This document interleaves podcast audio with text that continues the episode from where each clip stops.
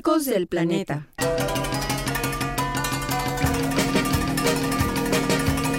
Un intervalo para compartir voces, noticias, música, consejos y acciones que colaboren a relacionarnos más armónicamente con nuestra madre Tlali, la tierra, cuidando de Atl, el agua, aprovechando los susurros de Hecatl, el viento, y el calor de Tonatiuh, el sol para disfrutar también del descanso que llega con Metzli, la luna. Ecos del Planeta estará presente en la frecuencia 107.9 de esta estación los primeros miércoles de cada mes, de 10 a 11 de la mañana.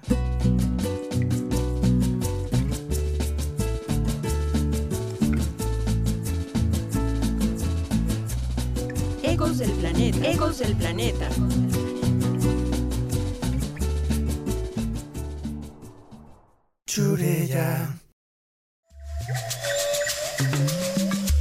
Ecosíntesis. Ecosíntesis. Síntesis. La noticia en pequeñas dosis.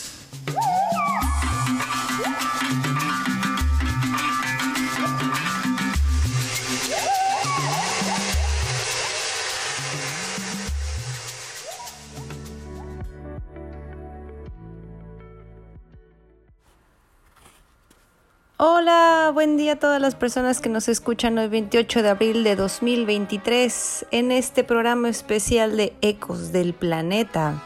Gracias por sintonizarnos en esta señal de Radio Churella 107.9 FM o por internet también si nos están escuchando por ese medio www.radiochurellafm.com. La única radio comunitaria en todos los cabos. Recuerden que esta radio es de todos, de la comunidad, así que Escríbanos, comuníquense con nosotros, esta es su espacio para que puedan usar su voz. Esta mañana hablaremos de un tema muy especial e importante que conmemoramos el día de hoy. Se conmemora el Día Internacional de los Anfibios. Este día pues es muy importante pues, para recordar a toda la gente la importancia de estas especies en el mundo, no solo aquí en México, con el fin de reflexionar acerca de la problemática que pues está devastando e impactando a estas especies tan importantes y además pues esperando que esta información fomente el conocimiento sobre su diversidad y así poder incrementar el interés de parte de toda la ciudadanía de aquí de Los Cabos y de todo México y del mundo en estas hermosas especies que tenemos, a pesar de que aquí en Los Cabos pues el ambiente y el ecosistema no se presta a que haya mucha biodiversidad de anfibios. En México, la verdad es que hay muchísimas. Hay 376 especies, al menos los informes que dicen las páginas de gobierno, los estudios que se han tenido. Ahorita a lo mejor y nos van a hablar un poquito los expertos con los que vamos a hablar. Los invitados de hoy tienen mucha experiencia en todo eso, son grandes investigadores y pues México es el quinto lugar en diversidad de anfibios en todo, o sea, como sabemos, México es muy rico en esta biodiversidad en general y pues aquí tenemos muchos representantes en este país acerca de estas especies. Y en el 2004 hubo una evaluación global de los anfibios, la Unión Mundial para la Conservación de la Naturaleza dio a conocer que entre un tercio y la mitad de los anfibios en el mundo se encuentran en peligro de extinción y, aproximadamente entre 120 de los diferentes especies ya han desaparecido del planeta, ¿no? Esto debido pues a todos los impactos que tenemos. No solo afectamos a los anfibios, afectamos a muchas más especies. En este programa vamos a enfocarnos un poco más a estas, a estas especies, pero pues ya eh, entenderemos un poquito más su importancia, el qué son, etcétera, con estos dos grandes invitados del día de hoy. Hoy vamos a platicar con el doctor Juan Manuel Díaz García, que me encanta poderlo tener por fin. Él ha sido como gran partícipe de este programa, él nos ha ayudado mucho cooperando con otros programas anteriores, entre dentro de las informaciones que tenemos, la música que hemos tenido, la información, hasta otros invitados que nos ha recomendado. Es un gran amigo, un gran colega y entonces pues me da mucho gusto tenerlo. Él es investigador postdoctoral en el Centro de Tlaxcala de Biología de la Conducta y es cofundador del Festival de los Anfibios. Ahorita ya nos podrán contar un poquito más de qué, de qué se trata este Festival de los Anfibios en México, dónde es, qué es, etcétera. Y también vamos a tener con él y con nosotros a la maestra en ciencias María Chanel Juárez Ramírez, que también es una gran colega que conozco desde hace varios años y me da mucho gusto volver a verla físicamente, volver a escuchar su voz. Entonces, ella también es una estudiante de doctorado en ciencias biológicas en el Centro de Tlaxcala de Biología de la Conducta y ella es voluntaria del Festival de los Anfibios. Ahorita estos dos expertos en el tema nos van a hacer el favor de poder explicarnos muchas cosas, vamos a poder entender. Si tienen alguna duda, por favor, escríbanos a Radio Churella en Facebook o al teléfono que ustedes conocen. Aquí les esperamos con sus comentarios y con todo y vamos a empezar a platicar con ellos. Eh, previamente nosotros nos dimos la tarea un poquito de platicar con algunas de las personas de aquí de la comunidad de Cabo y algunas de las preguntas como un poquito abiertas con las que vamos a empezar y que ellos nos van a poder aclarar van a ser en cuestión muy específica de qué son los anfibios, porque a veces escuchamos la palabra, se nos hace muy común, pero a veces realmente no sabemos qué son los anfibios, entonces ellos nos van a explicar qué son los anfibios. Otra persona nos hacía una pregunta muy particular, la rana vegana, que también es una amiga, le mandamos muchos saludos aquí en Cabo.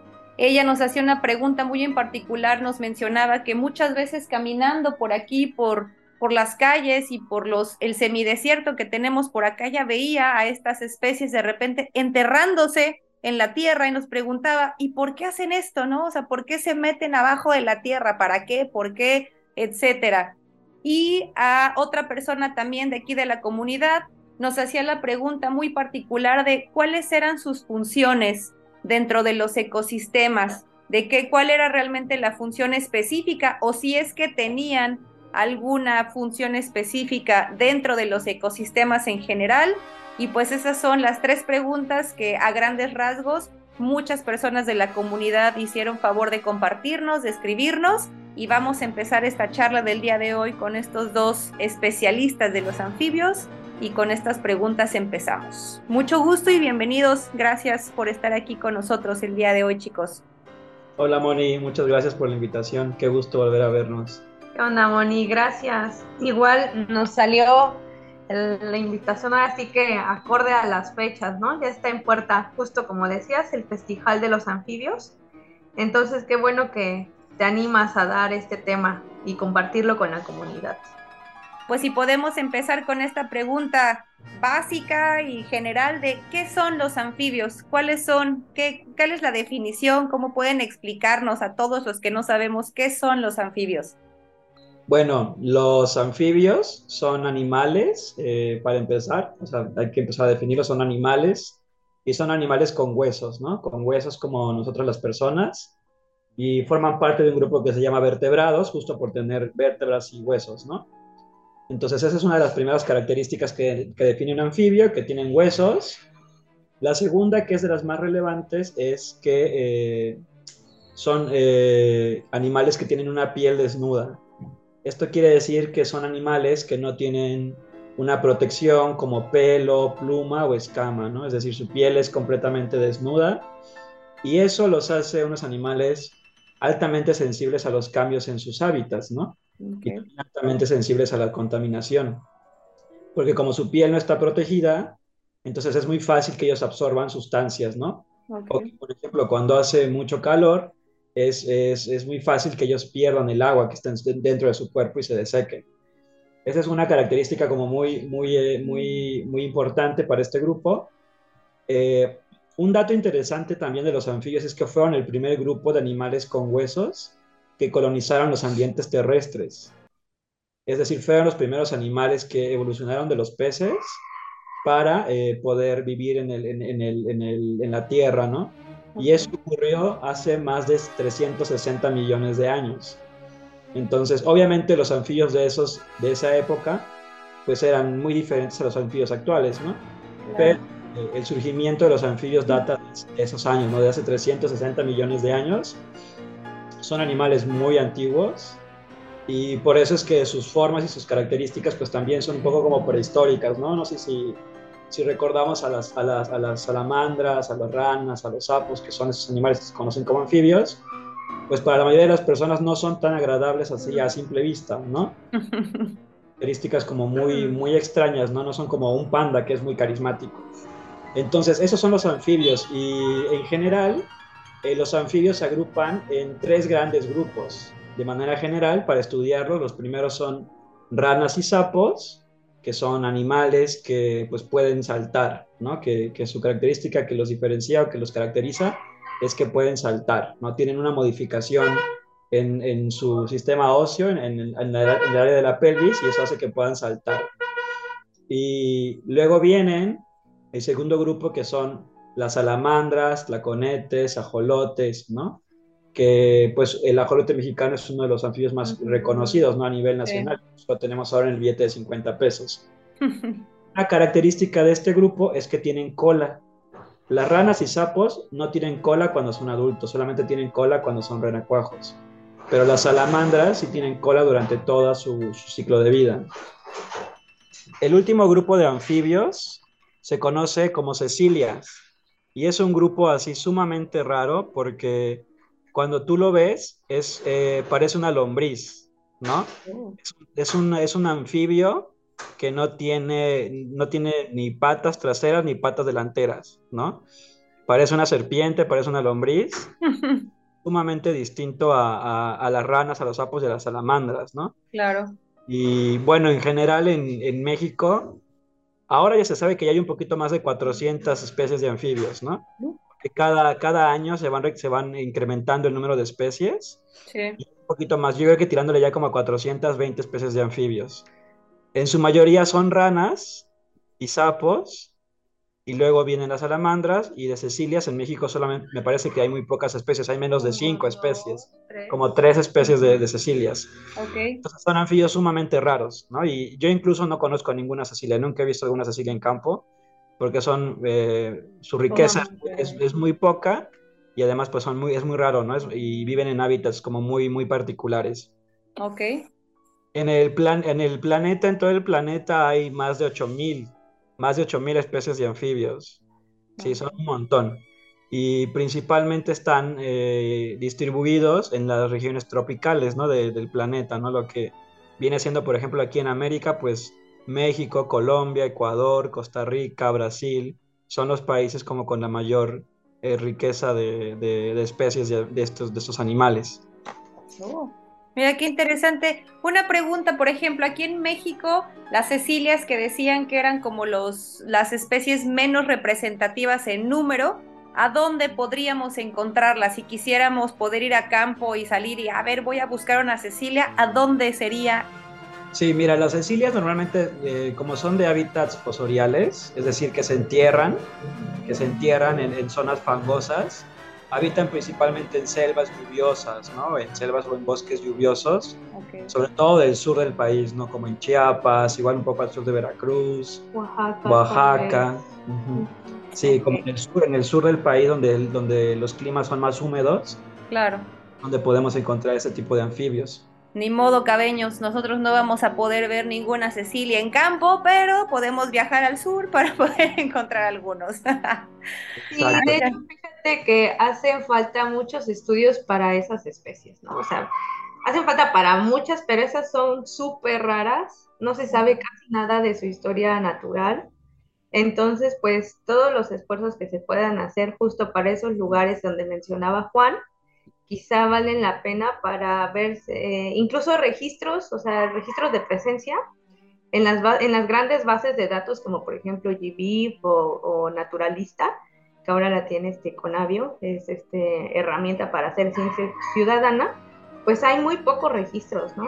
Sí. Entonces desde ahí te das cuenta que son especies muy raras y que se necesitan igual pues muchos estudios para saber un poquito más de ellas. Claro, pues bueno, miren chicos que nos están escuchando de las universidades de aquí, biólogos de La Paz, de toda la Baja, pues ya saben, ahí hay un gran campo para poder investigar, hay muchas oportunidades que seguro nos van a poder ayudar a seguir contestando este tipo de preguntas, ¿no? Entonces, pues mira, qué interesante los tres tipos, ranas sapos, las cecilias, que, que no me acordaba de ellas hasta ahorita que las mencionaste otra vez, Juan, que de veras sí parecen como las, yo también nada más las he visto en en, en, en, internet, en fotografías, Entonces, pues sí sería bien interesante. Bueno, ahí como yo decía al principio, en los datos de, del gobierno en la página decían que eran 370 especies, ahora ya son más de 420 y seguramente pues van a ir incrementando, ¿no? Conforme vayamos o vayan estudiando pues todas estas especies, seguramente se van a ir incrementando todo lo que no conocemos. Y a ver, a mí me gustaría ahorita que ya mencionaste que estas eran de las especies que se enterraban, ahora sí poderle contestar al público el por qué, esta pregunta que fue muy, muy repetitiva de el por qué estas especies se entierran, por qué, para qué, o sea, por qué viven abajo de la tierra si están aquí con nosotras también. Mira, esa pregunta justo es súper interesante, ¿no? Y curiosa.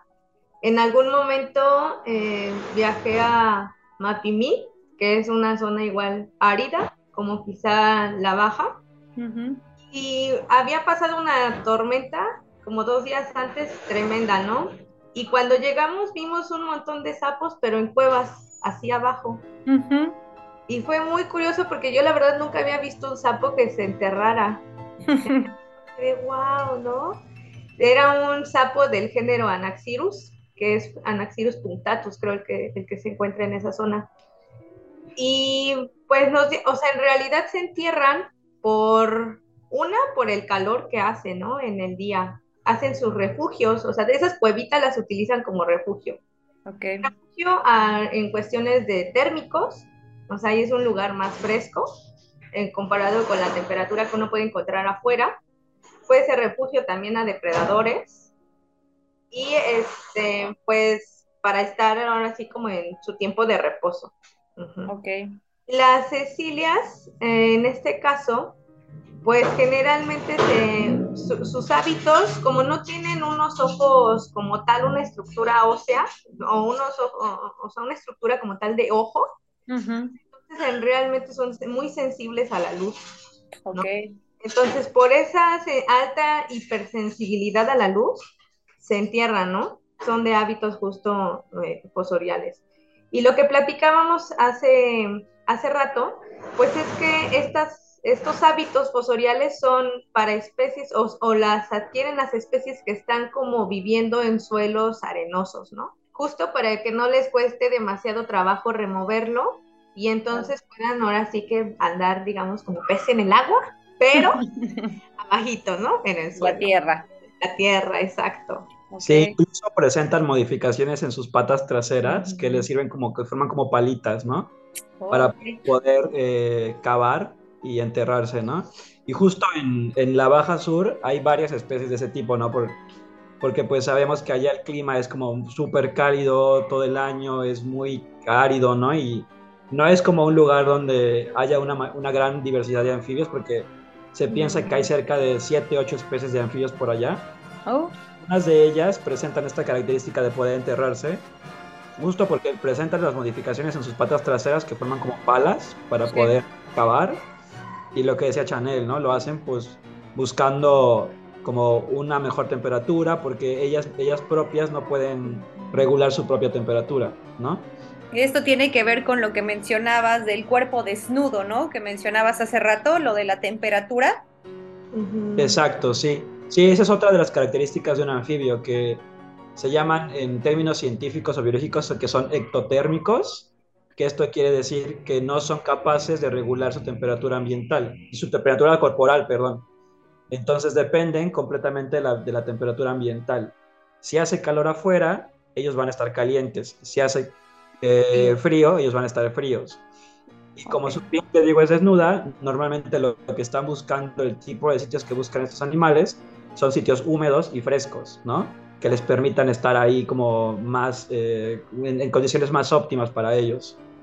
Ok, perfecto. Entonces ya, ya podemos entender un poquito más a lo que se refería eh, Juan un poquito al principio, de lo que esto, de lo de la piel desnuda, del por qué y cómo. A veces, pues sí los vemos y como mencionaban también, a veces no son tan lindos a la vista para muchos, porque a mí se me hacen muy bonitos, la verdad, aunque sean con estas características no, pues, pues lindas para la mayoría pero la verdad es que sí, o sea, tienen muchas características que a todos nos pueden pues sorprender de repente, ¿no? Y esta característica que mencionaba de su piel, que depende en su temperatura de lo externo, Creo que es un dato bien curioso y pues también algo que tiene que ver con esto de la pregunta que nos hacía mucho del público del por qué se enterraban. Pues una parte es eso y otra parte, pues bien lo que mencionaba Chanel anterior, ¿no? Otro tipo de características. Así que ahorita, pues la verdad, ya por lo menos ahorita, el principio del programa tenemos claro que son los anfibios, ya no vamos a poder combinarlos. Ahorita Juan también nos contestó una pregunta que íbamos a hacer nosotras en cuestión de cuántos o cuáles eran a lo mejor los representantes aquí en la baja, porque pues sabemos los que a lo mejor observamos de repente un poquito cuando salimos a caminar, no vemos muchos de estos, creo que tenemos muchos más reptiles que anfibios. Tal vez en otro programa ya hablaremos un poquito más solo de los reptiles, pero pues representantes anfibios aquí en la baja, pues a lo mejor por, por cuestión climática y con, por cuestiones en general de los ecosistemas que aquí tenemos, pues no tenemos unos mucho en número o diversidad de, representantes de especies de los, de los anfibios. Ahorita vamos a hacer una pausa para poder escuchar la primera ecocápsula del, del programa. Vamos a escuchar un ¿Sabías qué? Y también antes de regresar les compartiremos un pequeño escrito hecho desde el corazón para los anfibios.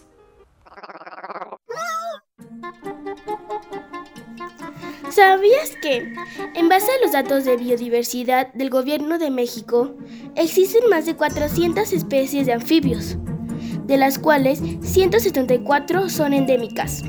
Todos estos números siguen en aumento año con año, gracias a los estudios enfocados en estas bellas y vitales especies en nuestro entorno natural.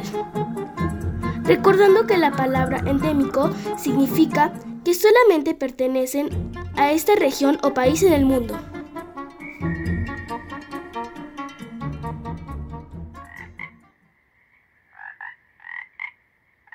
Cantos nocturnos. Cuando el atardecer llega y el sol se despide de nosotros, nos deja en compañía de bellos mensajes sonoros, derivados de anfibios mexicanos.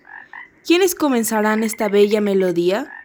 Ranas y sapos, cantando a todo pulmón, algunos de ellos haciendo honores a los cantos de sus ancestros, recordándonos su importancia en nuestros ecosistemas, así como la belleza natural intrínseca de su existencia. Debe ser un honor para ellos ser un anfibio y poder cantar un solo nocturno, y para nosotros como humanos poder deleitarnos con su hermoso sonido. Escrito por Akasha.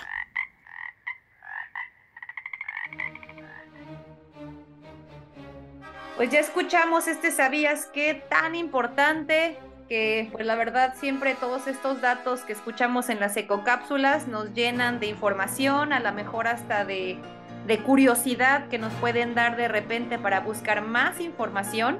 Y pues antes de continuar con esta charla con el doctor y la maestra, pues queremos uh, primero continuar agradeciendo a la primera parte de nuestros patrocinadores de Radio Churella, que son Maliud Pérez con iconos uniformes, en Aragón con, con Café Cabo en todas sus direcciones aquí en Los Cabos, Sandra Aludelo en, con Spa Orange y César Núñez con Grupo Espacio.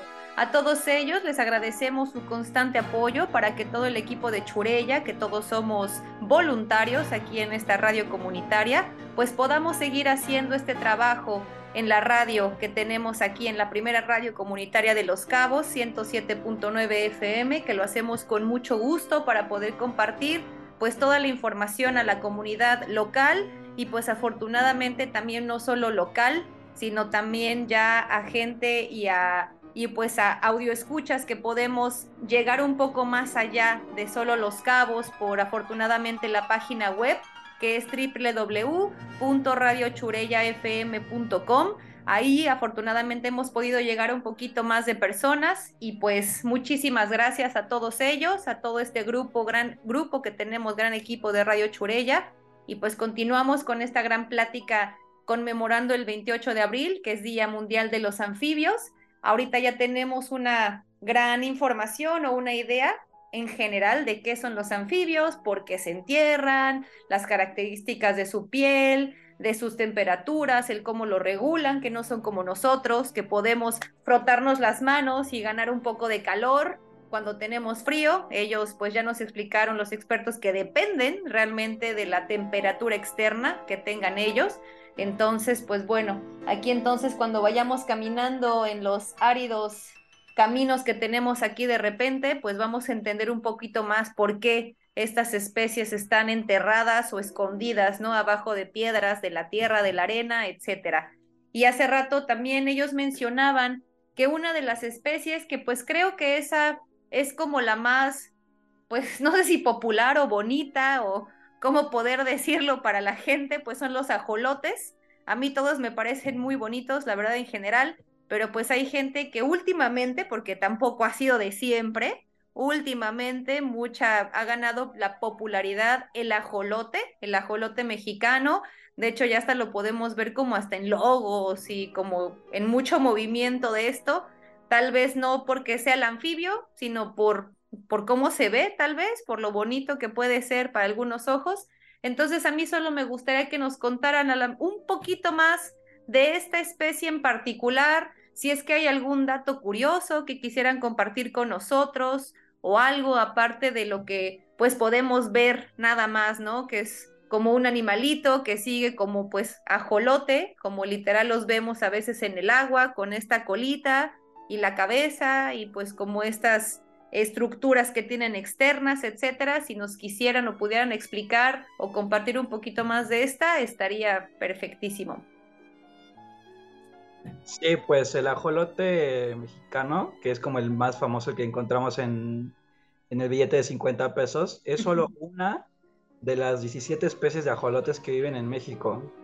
Ese es un dato muy, muy interesante, ¿no? Que vemos solamente a, una sola especie como el emblema, que es el ajolote mexicano, que originalmente habita en el lago de Xochimilco, y, pero hay 16 especies más eh, perdón, 16, especies más de, ajolotes en todo el territorio mexicano, ¿no? Que hay, por ejemplo, un ajolote endémico del lago de Pátzcuaro en Michoacán, hay un ajolote endémico de, Alchichica que está en Puebla, o sea, eh, hay 17, en total hay 17 tipos de ajolotes, pero el más famoso pues ha sido el mexicano, ¿no? Porque, porque eh, pues una llegó a estar en el billete de 50 pesos, que eso le dio mucha popularidad. y también por, eh, pues es como muy carismático porque es un ajolote como rosita, ¿no? Y como que incluso eh, lo triste de esta especie es que en su hábitat natural, que es en Xochimilco, pues está en peligro inminente de desaparecer. Sí. Pero eh, se ha comercializado mucho como mascota, ¿no? Entonces puedes encontrar en, acuarios ya de diferentes partes de México eh, pues larvas, ¿no? Del, del ajolote mexicano, ¿no? Que, te venden ya como mascota y pues es triste porque lo podemos tener en peceras, pero no lo podemos tener en su hábitat natural, ¿no? Okay. Ese es un dato. Perdón, Juan, y esta práctica que ahorita mencionas, pues de la popularidad y la, pues sí, el fácil acceso a lo mejor a poder tener alguno, ya hablando más, pues como en biología como tal, qué tan bueno es? ¿Es, es, una buena práctica poderlo tener en casa? ¿O realmente nada más estamos como pues teniéndolo como mascotas, pero biológicamente no ayuda? Ahí, ahí, ¿qué tan bueno o qué tan no tan bueno puede ser? Pues eh, a mí en particular eh, no me gusta tener como animales de silvestres como mascotas, ¿no? A mí en particular no, no estoy tan de acuerdo con eso. Eh, porque vienen un montón de problemas de extracción, de comercio ilegal, ¿no? Y lo que te decía, ¿no? Como los estamos conservando en peceras, pero en sus hábitats naturales ya no están, ¿no? Claro. Entonces es un problema, eh, desde mi punto de vista, pues sí, como más sistémico, ¿no? Y que afecta obviamente a la conservación de las especies. Sí. Entonces sí, a mí en particular no me gusta como tenerlos de animales silvestres, de, animales de compañía. Y tampoco es que sea fácil, ¿no? Porque yo he conocido personas que tienen ajolotes de mascotas, incluso había un dentista en Jalapa que tenía en su consultorio dos, dos, dos ajolotes. De momento, eh, lo que pasa con los ajolotes es que lo que vemos que son estos animales que tienen las branquias, eh, son como las larvas, ¿no? Es el estado larvario, que pueden quedarse toda su vida en ese estado larvario pero si tú no los cuidas bien con la cantidad de pH, la cantidad, la, temperatura, el alimento correcto, lo que va a pasar es que esos animales se van a convertir en salamandras. Entonces, eh, a, este, a este dentista en, en, Jalapa, como no les daba la atención que requería para mantenerse como ajolotes, como larvas, se le estaban convirtiendo en salamandras y ya no los quería. Entonces, este, pues es un, es, un, es un trabajo, ¿no? Mantenerlos, ya que quien quiera tenerlo y que pueda tenerlo, pues tiene que saber que es un trabajo mantenerlo y que eh, para asegurar que se mantenga como larva es dedicación diaria, diaria, diaria, diaria, diaria de estar ahí con ellos, ¿no? Mira qué dato tan interesante. Puede pasar, Moni, es que justo esto, ¿no? Como a esta persona, ya no los quiero y ¿qué hago? Bueno, él lo que hizo fue dárselos a otros colegas que sí les interesaban eh, cuidar a los, a los ambistomas, a los ajolotes, y pues ahí siguieron un rato, pero ¿qué pasa con la mayoría de la población? Pues van y lo sueltan a cualquier lago, a cualquier cuerpo de agua, en donde si el animal tenía una enfermedad, pues esa enfermedad se esparce, ¿no? Entonces empiezan a ser igual focos de infección, por así decirlo. Entonces eso trae consigo un cambio ya no nada más para algunas cuantas especies, sino también ya para un montón de especies que puedan habitar ese mismo lago. Entonces, pues no, la verdad que yo también coincido con Juan. A mí no me gusta tener animales silvestres como de mascota. Yo creo que es mejor cuidar los ecosistemas en donde se encuentran para que se mantenga justo el equilibrio, ¿no? Que debería de existir o de haber. Siendo presas o siendo depredadores, pero que, estén ahí. Claro, ah, pues. En realidad creo que también para comprarlos de manera legal se... Eh, se supone que hay UMAS, ¿no? Que son estos lugares en donde pueden criar a, estos, no solo a colotes, sino como a cualquier animal y vender, digamos, de una manera legal. Porque también la extracción es un problema muy grande, ¿no? O sea, uno va, los ve en el río, los ve en el arroyo y ya se lo lleva. ¿Y qué va a pasar? Se le va a morir, seguramente porque no lo va a tener en las condiciones adecuadas. Entonces, pues es un problema de nunca acabar. Más bien hay que decirle a la población, no, no a la extracción, y, si, y pues de preferencia, pues que no lo tengan, ¿no? Si no le van a prestar atención, pues que no lo tengan. Claro, pues sí, porque al final pues es como, como muchas de las especies que a veces pasan, ¿no? O sea, que los tienen en casa, sean silvestres o no, los tienen, llega un punto en el que no los quieren y pues que es lo más fácil, ah, pues te voto literal, ¿no? A donde sea, unos creen que son conscientes, entre comillas, conscientes, porque los dejan en ambientes en los que creen que son aptos para vivir. Y, ay, pues creo que te gusta el agua, pues te dejo aquí en el lago que tengo cerca, ¿no? O te dejo aquí en el cuerpo, cualquier cuerpo de agua que sea que tengo cerca, porque pues soy bien consciente de que te gusta el agua. Pero pues entonces viene esta parte inconsciente o la falta también de información, porque pues muchas veces es eso, la falta de información, la ignorancia como tal de nosotros, de, de no saber el cómo podemos afectar, como bien decía Chanel, ¿no? O sea, ya no se vuelve un problema individual en casa o individual de la especie que tengamos, en este caso del ajolote, sino ya una cuestión ya de ecosistema como tal, ¿no? De venir a propagar enfermedades, como bien decían, o de ya convertirlos en este, competidores, ¿no? Tal vez también con otras especies que pueden afectar. Aquí ha pasado mucho, ¿no? Con anfibios, hay otros ejemplos aquí en Los Cabos, en el estero, ¿no? Que mucha gente llega y deja a reptiles, a tortugas, que tienen y que, ah, ya no la quiero, ah, pero pues voy y la dejo ahí en el estero y la dejo con sus hermanitos tortugas, pero pues no, no estamos conscientes de que no son las mismas tortugas, no es la misma especie, no es su hábitat correcto y pues vienen a afectar pues todo esto. Así que bueno, todos los que nos están escuchando, a veces nosotros creemos, ¿no? Que somos muy humanos al tener estas especies y ayudamos porque están en peligro y yo lo cuido en casa, etcétera. Pues ojalá más bien concienticemos esta parte de que no son especies para tenerlos como mascotas, que más bien, o sea, si queremos ayudar, como bien ya mencionaron ahorita nuestros invitados, es más bien cuidar sus ambientes, ¿no? Sus ecosistemas, dejar de impactar para que ellos de manera pues más natural en, dentro, de sus, dentro de sus hábitats puedan poder recuperarse, ¿no? Y yo creo que pues puede haber muchas otras maneras, que ahorita esa es la siguiente pregunta que a mí me gustaría hacerles. ¿Cuáles son algunas maneras de las que nosotros como comunidad, como individuos que estamos al día a día, que no nos dedicamos al estudio ni al cuidado de los anfibios, qué es lo que podemos hacer o qué es lo que podemos no hacer o dejar de hacer para poder eh, pues dejar de impactar o cuidar o algo, algún punto más positivo para estos, para todos estos eh, especies, ¿no? Los anfibios en general. Sí, mira, conectando un poco con el contexto de la baja, que a lo mejor es la baja norte, hay una, hay un caso de una rana, que es la rana de patas rojas, que esa rana, eh, sus poblaciones se vieron mermadas cuando empezó a, la introducción de la rana toro.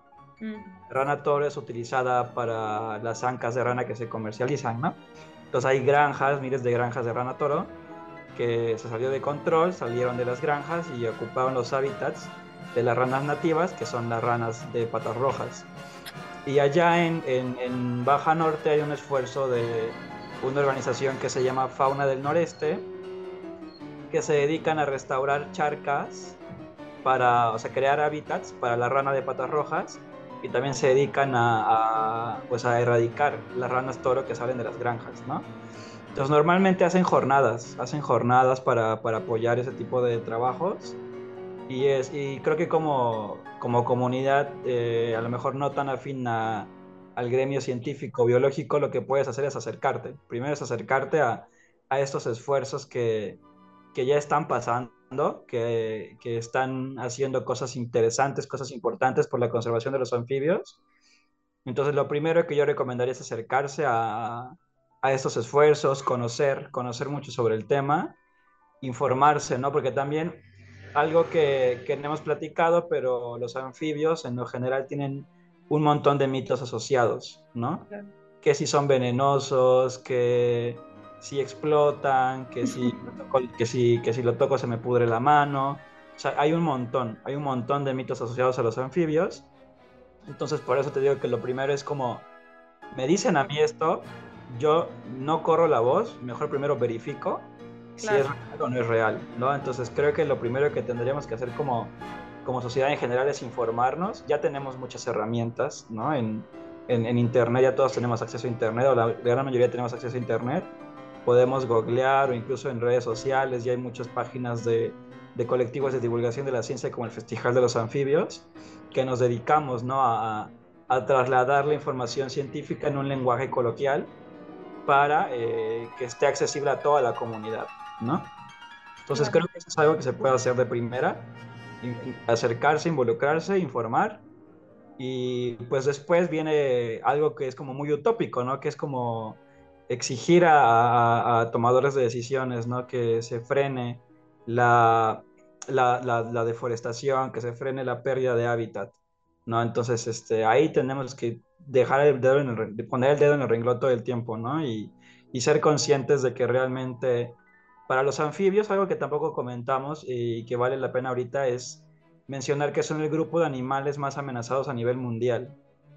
Y su principal amenaza es eh, la destrucción de sus hábitats, ¿no? Entonces, eh, se tiene que combatir esa amenaza porque es la principal, es la que está mermando las poblaciones de anfibios en todo el planeta.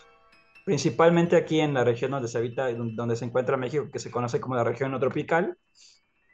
Es una región donde se ha visto que la disminución de las poblaciones de anfibios ha sido mayor en proporción con otras regiones del planeta, ¿no? Entonces la situación de los anfibios es muy crítica eh, eh, en cuanto a conservación. Es, en verdad es, es, es, muy pues, triste ¿no? ver cómo estamos perdiendo especies que llevaban aquí miles de años, incluso antes que nosotros existiéramos. Y eso, ¿no? Entonces, pues yo, yo invito a la gente que, que se acerque, ¿no? Que, que tome conciencia de cuáles son estas amenazas, ¿no? Y que se una a las causas eh, sociales, políticas que, que pueden contribuir, ¿no? Por ejemplo, por ahí hace como dos años iniciamos una campaña digital que surgió de la nada. Estábamos igual grabando justo un podcast de radio, radio aquí en, Veracruz, y que eh, de momento la locutora dijo, no, el fracking sí conete, ¿no? Y lo dijo así como súper a la ligera. Y yo fue como de, oye, pero es que sí tiene mucho sentido. ¿No? Porque lo que hace el fracking, que es esta como fracturación de la tierra para, para obtener metales preciosos y, y demás, Sí. destruir hábitat, destruir el hábitat de Tlaconete, ¿no? Entonces ahora tenemos una, una campaña digital de no al fracking, sí a Tlaconete, ¿no? Y te digo, o sea, justo es eso, ¿no? Como, pues, como contribuir a que la gente conozca realmente cuáles son las causas reales de la destrucción y desaparición de, de los anfibios y de todos los demás animales, ¿no? Las, las otras especies. Sí, pues ahora sí que bien decía Juan, ahorita es un, como que todos soñamos en esa utopía, ¿no? De que las los personas de toma de decisiones pudieran a lo mejor ver todas estas cuestiones, ¿no? Que humanas, que realmente al final siempre son humanas, algún tipo de impacto, sea fracking o sea cualquier tipo de cosa, pues la creo que ya también en otros programas hemos mencionado ya muchas veces que pues los mayores depredadores y el mayor depredador que está impactando de manera negativa a la mayoría o a todas las especies, tanto terrestres como marinas, pues somos nosotros, ¿no? Los humanos. Entonces, pues ojalá, ojalá y de veras nos podamos acercar, a pesar de que aquí en Cabo, como ya mencionamos, no hay tantos representantes de estos anfibios, de estas especies, pero pues al final no solo son ellos y entonces pues estaría muy interesante que todas las personas de aquí entendiéramos, nos acercáramos y pudiéramos cuidar a estas poquitas especies representantes que tenemos aquí en nuestra zona y pues también a otras personas que nos escuchan fuera de los cabos, pues qué mejor que tengan esta oportunidad, personas de Veracruz, personas más del centro de toda esta parte con estos climas, pues poder apreciarlos, ¿no? Entenderlos y poder ver que también, aunque no son tan, pues especies banderas tan bonitas como las tortugas marinas o los pandas o las ballenas, como a muchas personas les gustan, son sumamente importantes, ¿no? Como rol biológico, como rol social y como todo, como bien mencionaba Juan anteriormente, pues ya hasta tenemos a una de las 17 especies que yo no sabía, la verdad eso fue un dato bastante interesante, que son 17 especies de ajolotes diferentes y que pues la mayoría solo lo, asociamos con esta imagen que tenemos del ajolote, ¿no? O sea, del ambistoma que está ahí en el, en el billete, que ahora ya es más popular por eso.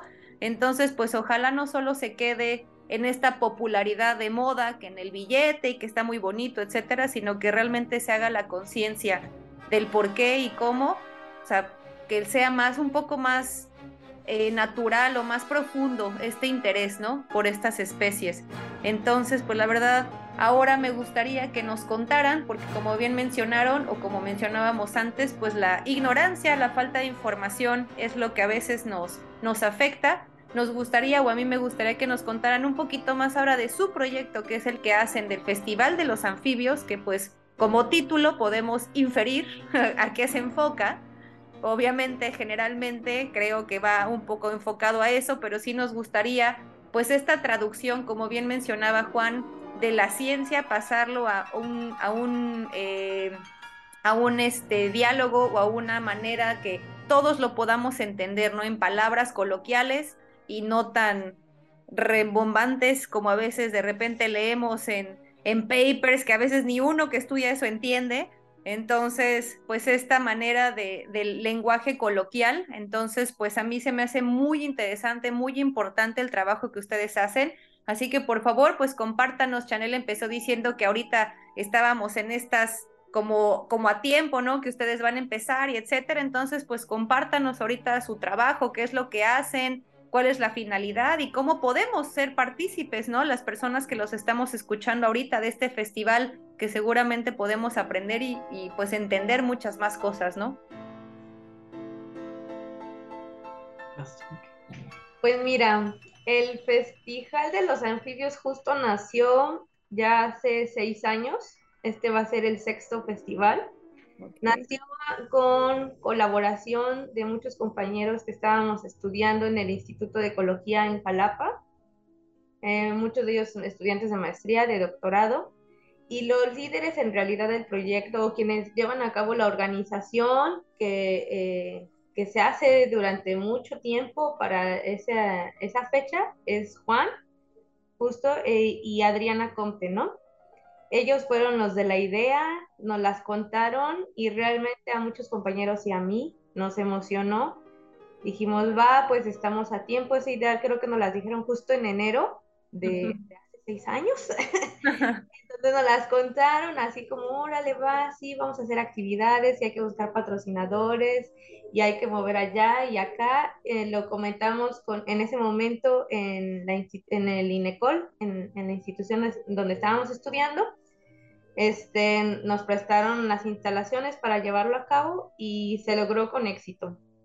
La verdad es que nos, nos conmovió y nos emocionó mucho la respuesta del público porque pues la verdad sí, sí asistió pues desde niños, adolescentes, adultos y pues la idea es justo que se lleven el mensaje desde qué es un anfibio, qué hace un anfibio en su ecosistema y además cuáles son las amenazas, ¿no? Justamente más o menos lo que vimos ahorita en este poquito tiempo.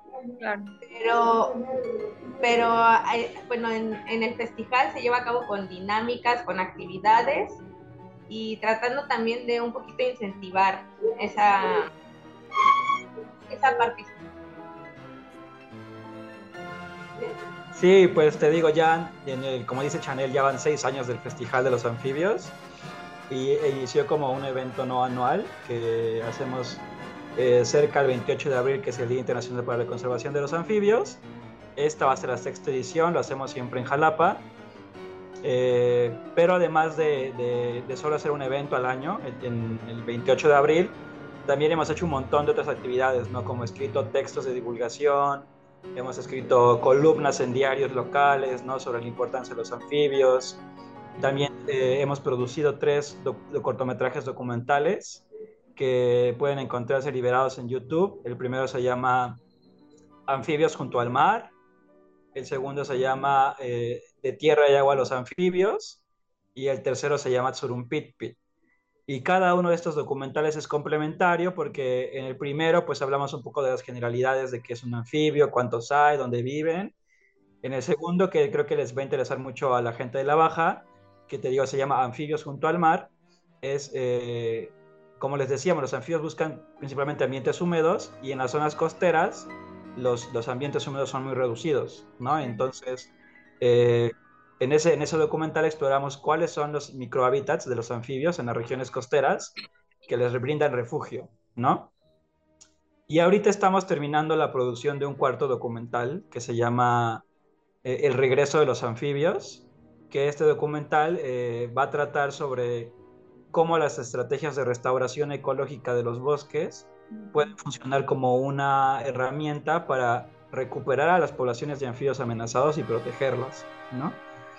Eh, también hemos escrito un cuento de, de, divulgación infantil, un cuento ilustrado, que se llama El sapo que perdió la cola, y este cuento eh, lo escribí yo junto con Adriana y lo dibujó Juan Toshli, otro compañero de nosotros de la universidad.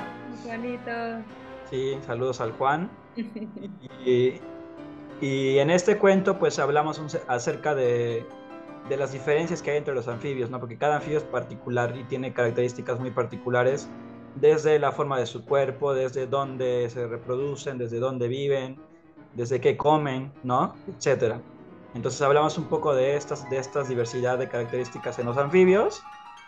Y eh, pues eso, ¿no? Todos estos materiales, te digo, están liberados, en, los pueden encontrar en nuestras páginas de, de nuestras redes sociales. Estamos en Instagram y en Facebook como Festival de los Anfibios, como festival, pero con X por Jalapa, porque el proyecto surgió en Jalapa.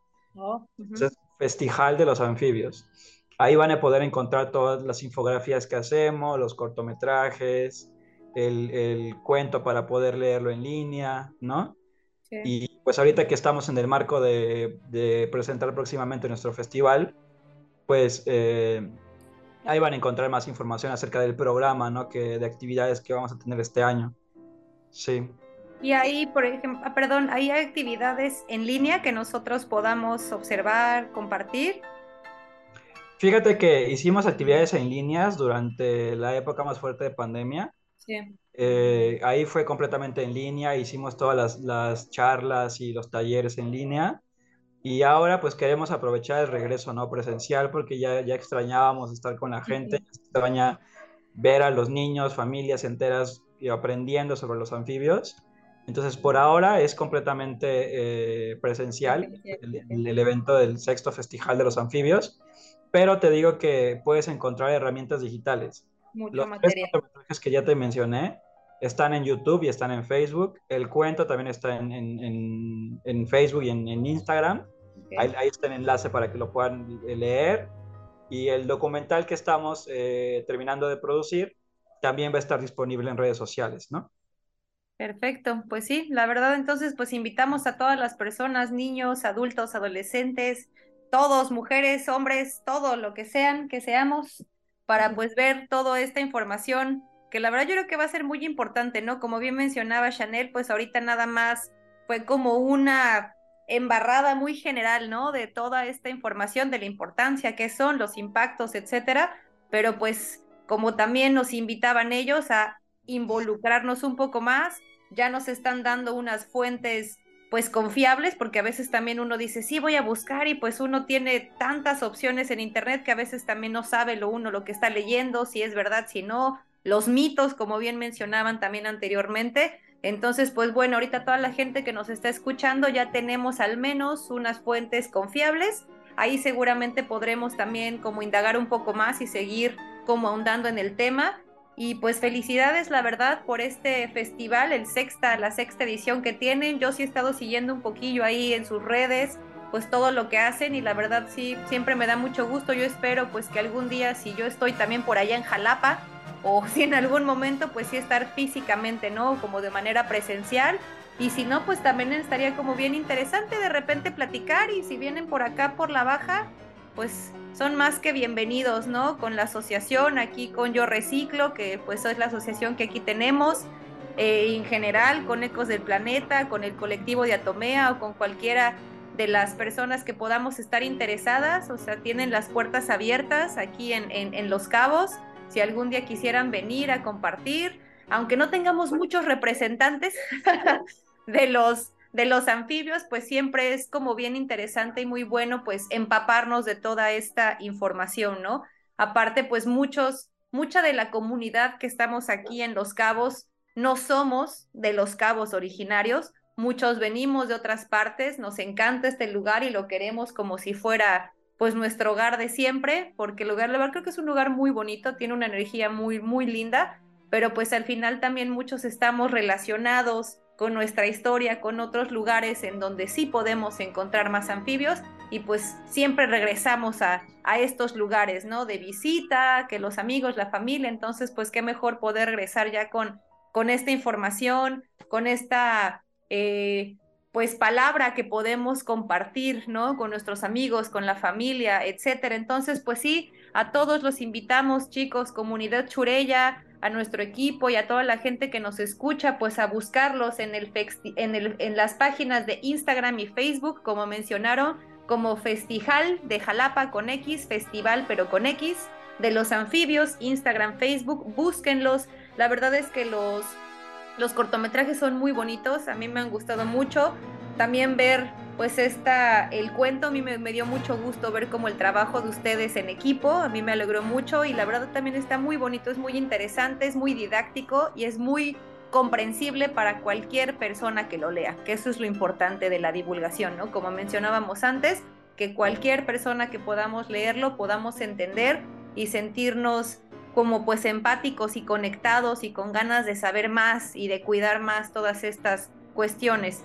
Entonces, pues muchísimas gracias. Ellos ahorita ya dijeron la manera de contactarlos, así que los invitamos a que si todas las personas que nos escuchan, si tienen alguna duda, alguna pregunta, alguna sugerencia, si andan por Jalapa, pues que vayan, ¿no? Los invitamos. Nosotros tenemos muchos amigos y conocidos en Jalapa, entonces por favor vayan, inviten a sus familias, a sus amigos participen en todos estos eventos que valen mucho la pena.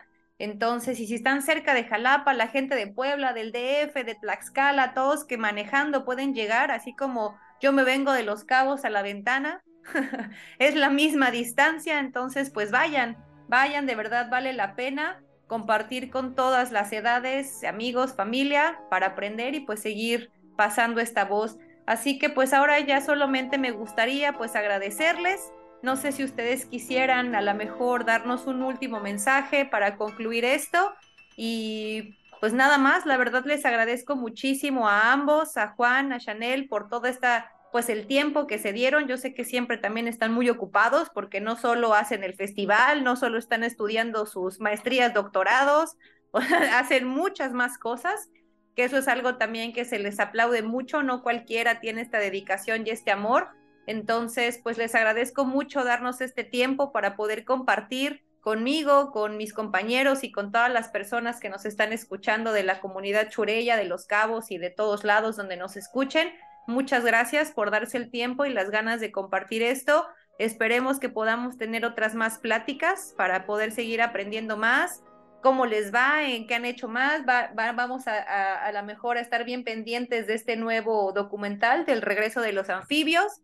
Y pues también hay que ver, y chicos, los invito de verdad a ver este de los anfibios junto al mar, como bien mencionaba Juan, a nosotros a la mejor que vivimos en costa, igual nos puede ahí conectar un poquito más y entender ciertas cosas. Entonces, búsquenlo, está en YouTube, cuando vayan ahí en su casa, cuando estén en el baño, que nos encanta meternos al baño con el teléfono, en el, en el transporte, en donde sea, véanlo, de verdad vale la pena. Así que si quieren cerrar con algo muy concreto para agradecer este, este programa, muchísimas gracias chicos, no sé si quieran concretar con algo y si no, pues solamente les agradezco su participación en este programa de Abril para Ecos del Planeta. No, pues muchas gracias a ti, Moni, y a toda la gente que se conecta a escucharnos y pues en verdad les invitamos a acercarse, ¿no? A conocer a los anfibios, a perderles el miedo y a reconocer la importancia de su conservación, ¿no? Entonces, les esperamos ahí en las páginas, en Instagram y en Facebook, arroba Festival de los Anfibios. Ahí les esperamos con gusto de compartirles información sobre estos animales. Sí, Moni, pues yo también me uno. Muchas gracias por, por la invitación y pues gracias a tus radioescuchas, ¿no? Y nada más para recordar nuestra acción y respeto a estos grandiosos animales. Exactamente. Pues muchísimas gracias, chicos. La verdad es que fue un gran programa, como siempre nos hace falta tiempo, siempre nos quedan ganas de poder seguir preguntando y de más especies y de poder involucrarse y adentrarse un poco más, pero pues ya también creo que eso es parte como de la esencia de los programas que hemos tenido, a lo mejor de como abrir este apetito de curiosidad y a lo mejor seguir indagando un poco más y pues con muchas ganas de poder tener una segunda parte de esto. Así que muchísimas gracias. Así que pues ecos del planeta, ahorita vamos a seguir escuchando otras cápsulas, vamos a hacer el cierre del programa, así que pues muchísimas gracias chicos. Gracias a ti, Moni, nos estamos viendo. Qué buena entrevista acabamos de escuchar. Muchas gracias Juan y Chanel por compartir esta información el día de hoy aquí en Ecos del Planeta por Radio Churella 107.9 FM. Antes de despedirnos, queremos compartirles la información sobre los puntos limpios en Cabo San Lucas. De 8 de la mañana a 1 de la tarde, los segundos y cuartos miércoles de cada mes, en la UAPS, Setmar y Cebetis se estarán recibiendo los siguientes materiales. Papel, cartón, metales, PET y PAD, baterías, medicinas caducadas y aceite vegetal. También, si tienen libros en buen estado, se estarán donando a bibliotecas y también si tienen ropa en el mismo estado, en buen estado, se estarán canalizando para centros comunitarios. Y por último, antes de despedirnos, queremos agradecer a nuestros siguientes patrocinadores. Marcial Asociados, con Adriana, muchas gracias Adriana, al restaurante Bardo en el centro de Cabo San Lucas. Gracias Moni Jaime, saludos y a nuestro camarada en Publicaciones Gandhi, Roberto Martínez. Un saludo, Roberto, allá hasta Cabo San Lucas. Muchos saludos desde la ventana Baja California Sur. Y en fin, ahora sí, nos tenemos que despedir. Muchas gracias una vez más por sintonizarnos en este su programa de Ecos del Planeta por Radio Churella 107.9 FM. Hasta la siguiente. Gracias. Qué gusto escucharte como siempre, Toris desde la ventana, un lugar que nos gusta recomendar para que vayan a visitar, ya que es un lugar de verdad bastante bonito que vale la pena ir a ver. Y como todos los programas, no podemos despedirnos antes de presentar la canción del cierre de hoy.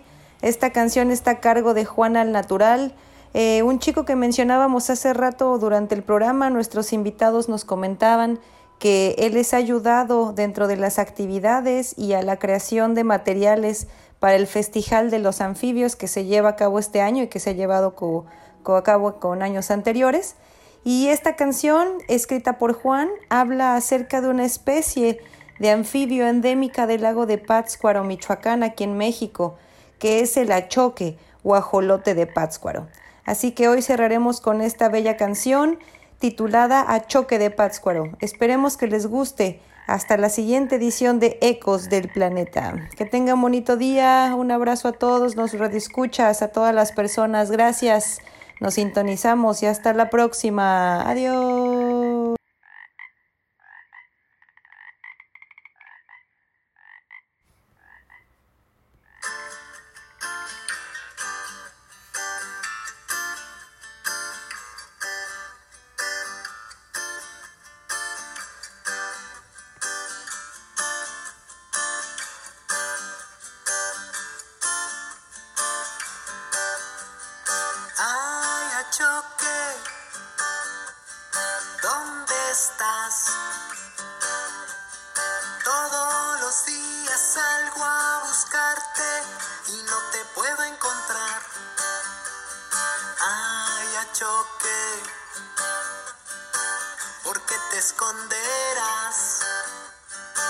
Quizás no quieres que te encuentren, por algo será.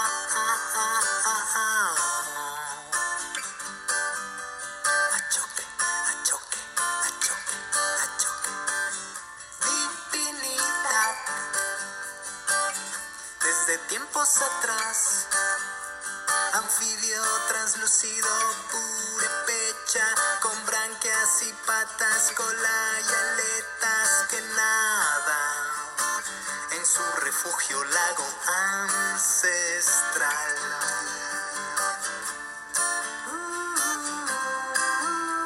a choque, a choque de Pátzcuaro, a choque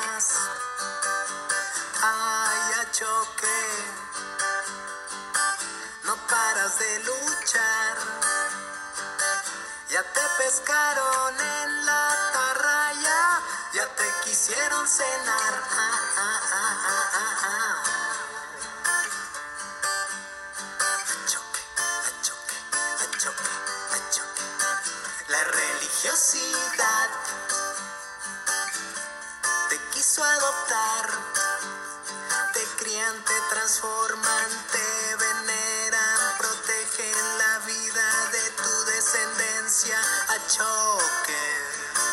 Eres jarabe de inmortalidad.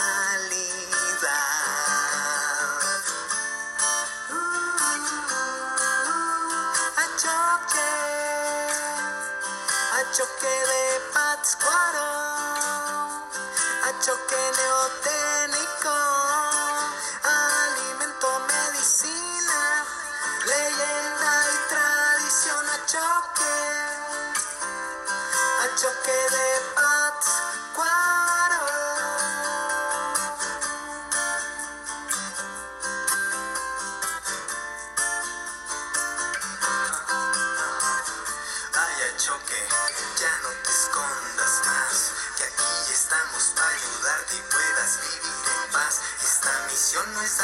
Sino concientizar. Muchas personas que no entienden que hay que valorar